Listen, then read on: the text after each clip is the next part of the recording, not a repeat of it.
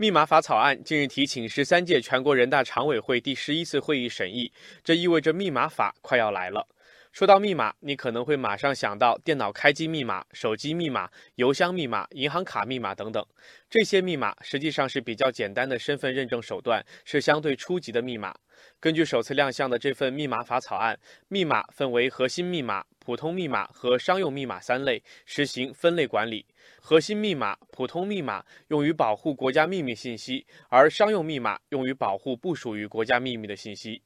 听到这里，网友清风细雨发问：还是第一次听到商用密码这个概念，它有什么特别之处呢？网友茉莉也比较好奇，问道：商用密码是个新鲜事物吗？求扫盲，求科普。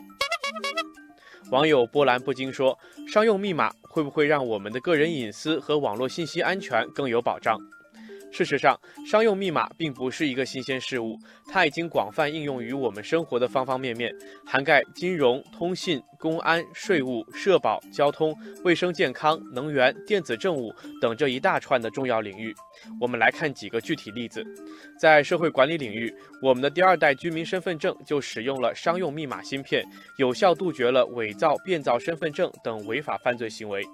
在金融领域，我们有商用密码和银行业务全面融合的技术体系和标准，能够遏制银行卡伪造、网上交易身份仿冒等违法犯罪活动。另外，商用密码还运用到了税收领域，让偷税漏税没有可乘之机。一个直观的数字是，商用密码曾经在一年时间里就为国家挽回税收损失七百亿元。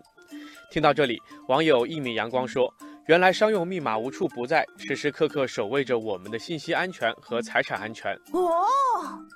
网友小树说：“相信商用密码技术已经成为不少企业和行业的核心关键技术，期待商用密码技术不断迭代更新，继续为我们保驾护航。”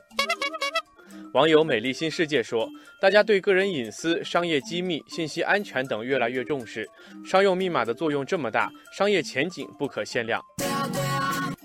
好消息是，商用密码市场也正在迎来政策红利。密码法草案中已经明确，国家鼓励商用密码技术的研究开发和应用，健全商用密码市场体系，鼓励和促进商用密码产业的发展。